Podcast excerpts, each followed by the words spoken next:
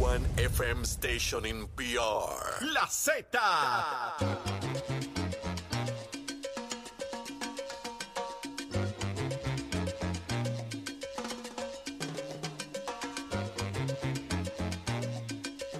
Y de regreso aquí a Nación Z, soy Leo Díaz, estamos a través de Z93, la emisora nacional de la salsa, la aplicación La Música, en nuestra página de Facebook de Nación Z. Mire, y también por Telemundo. Este programa es 360, radio, televisión todas las plataformas digitales. Estamos aquí con Gabriel Rodríguez Aguiló, que hace tiempo que no lo oía. Oye, Gabriel, ¿se Cuéntame. calentó la primaria popular? Sí, oye, sí, vi algo de eso. ¿Cómo que viste algo Sí, de eso, de eso que se está hablando ahora? Se olvidaron de la del PNP. No, yo vi, vi las recomendaciones que están haciendo, están mejores que las recomendaciones de almuerzo que hacen aquí, que hacemos nosotros aquí. ¿Cómo van a? Mejor que las nuestras, nada. Sí, porque vi a Cheito Madera atacando Uh, a espérate, Ronnie Jarabo. Tírate, No espérate. te escuché esta mañana, lo leíste ahorita. No, no quiero leer otra vez, espérate. Dijo Cheito Letrerito, el Ajá, representante de Ponce, ajá.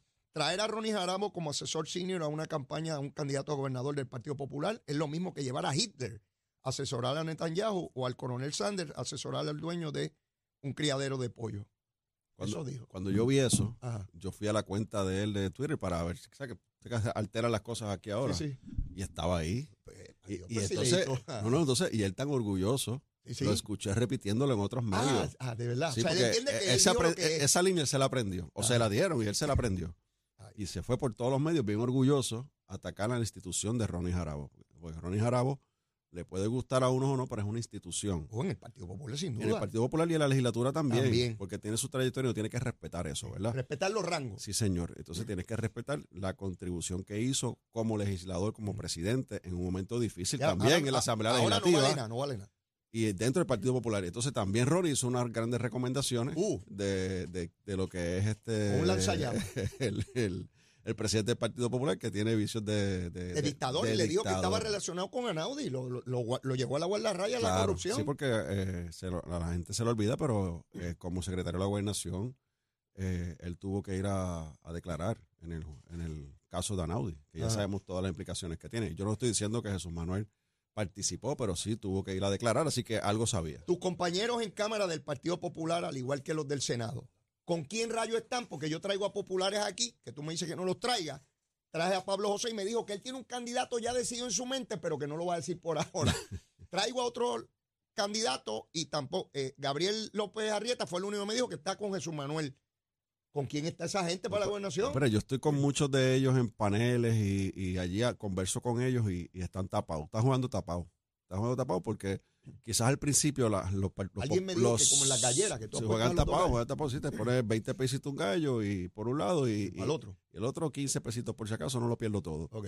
Eh, lo, lo que pasa es que el, al principio Ajá. lo que se vislumbraba era que Jesús Manuel se iba a quedar con el partido, tú. Que era el cheche de la, de la, peli- de la película, el, el vaquero de la llanura, Ajá. y que no iba a haber, y que entonces que Zaragoza era muy, eh, muy lento, como tú dices, low energy, Sí, sí. eh, que pues que una persona mayor, que no atrae, que no tiene entusiasmo, y, y, y Zaragoza le sacó. Y el viejito, y el viejito está empujando. Eh, Bueno, hay, hay una, hay un, hay un personaje de televisión que dice que las viejitas saben, ¿verdad? Ah, Así que parece que el viejito sabe y eh, le trajo, eso lo digo con respeto, ¿verdad? Zaragoza, eh, le, le- le trajo un equipo, un equipo de campaña que cuando tú miras el equipo de campaña de Zaragoza y miras el equipo de campaña de Jesús Manuel, es como tener en la clase graduanda de una escuela, de una escuela de cuarto año, Ah, el de. Jesús Manuel, la escuela superior, versus eh, los ejecutivos de una empresa que son los de los de Zaragoza. Eso es la comparación que yo hago, ¿verdad? fíjate, eso, ahora que tú traes ese tema, cuando Jesús Manuel presentó su equipo,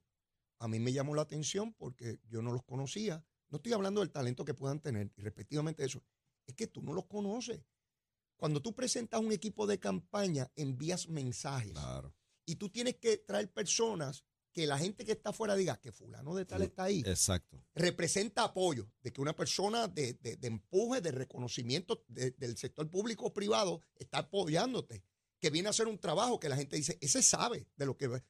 Pero Jesús Manuel con un montón de gente allí que nadie sabe quiénes son, que pueden ser tremendos, pero no lo saben. El único es Alejandro García Padilla, que estaba allí y todos sabemos quién es Alejandro García Padilla. Bueno, y, pero. a, y a dónde nos Sí, llevó. pero hay gente que tú votas por Pero- ellos, tú no votas por ellos porque no los conoces, hay gente que no votas por ellos porque los conoce. Pues por eso, pero está en su equipo y lo Pues presentó está con bien, mucho está- orgullo. Entonces, pero fíjate también que me, eh, y no escucho a Cheito Madera, ni he escuchado a otros defensores de Jesús Manuel, Mm. ni al hijo de Josian, al nene de Josian, este, El representante. eh, Juan José Santiago, y entre otros, que sé que están con Jesús Manuel, a Héctor, Héctor Ferrer Jr. ¿Por qué no sale a defender? Oye, Héctor, todavía es que yo le tengo que prender la alerta vas, a, pájaro. vas a tener que prenderle porque, la alerta oye, no- pájaro. hace tiempo yo no escucho a Héctor. ¿Por qué Héctor no sale a defender y hacer comentarios sobre, por ejemplo, una de las personas que está apoyando a Zaragoza como Sila María Calderón?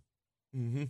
¿Por qué no cuestiona la presencia de Sila María Calderón y lo que ella representa para los populares en esa primaria que está con Zaragoza? Oye, ¿qué, qué, qué diría Cheito Letrerito sobre Sila que estaba allí? Por eso, pero, pero para no echarle toda la culpa a, ¿verdad? Que, que no sea un kamikaze y este señor se, este, se liquide más de lo que pueda estar, este Cheito Madera, sino que también que, los demás que sabemos que están son fieles defensores de, de Jesús Manuel, que hasta, hasta su voto cambian a veces en el hemiciclo. A veces votan de una forma y Jesús Manuel llega tarde, siempre llega tarde a votar y le dice, no, mira, vamos a cambiar el voto para dar un mensaje, aunque, aunque pierdan, ¿verdad? Aunque, Sí, sí, sí. aunque no, no prevalezcan, pero cambian el voto demostrando fidelidad, que son ese grupito, ¿verdad? Lo que te acabo de mencionar. Ajá. ¿Por qué no se expresan sobre Sila María Calderón, por ejemplo? ¿Por qué la cosa es con Ronnie Jarabo? ¿Por qué es con, con, con Ronnie Jarabo nada más? Así que nada, yo, yo creo que esa primaria eh, ya era hora, ¿verdad? Que, ya que- era hora de coger un, un chip, por lo, menos- menos un chispito de, de, de, de- de- de La- un chispetazo, porque la- es que estaba demasiado, la demasiado lenta es demasiado valiosa para todo en la vida. Fíjate cómo Zaragoza envió un mensaje demasiado valioso. La inmensa mayoría de la gente que va a una primaria es gente mayor. Claro. La gente mayor del Partido Popular aprecia el trabajo de Ronnie.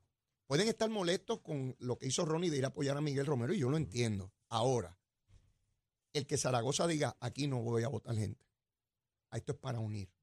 Esto de estar votando gente. Entonces Jesús Manuel que tiene ese historial que votó a 14 legisladores lo- por las enmiendas de... Incluye- incluyendo, electorales. incluyendo al presidente de la Cámara, que hasta el final, al final del día, eso no se discutió mucho públicamente, trataron de, de impedir que corriera, porque como tenía la situación de la suspensión que tuvo, Ya.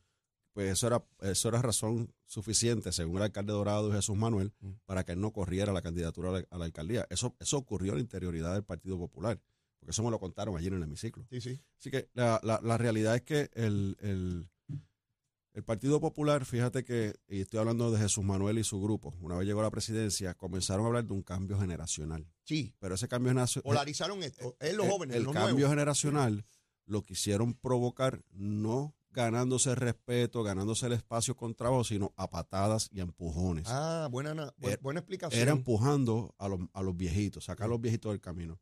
y a los viejitos como yo. ¿Y qué hizo Zaragoza?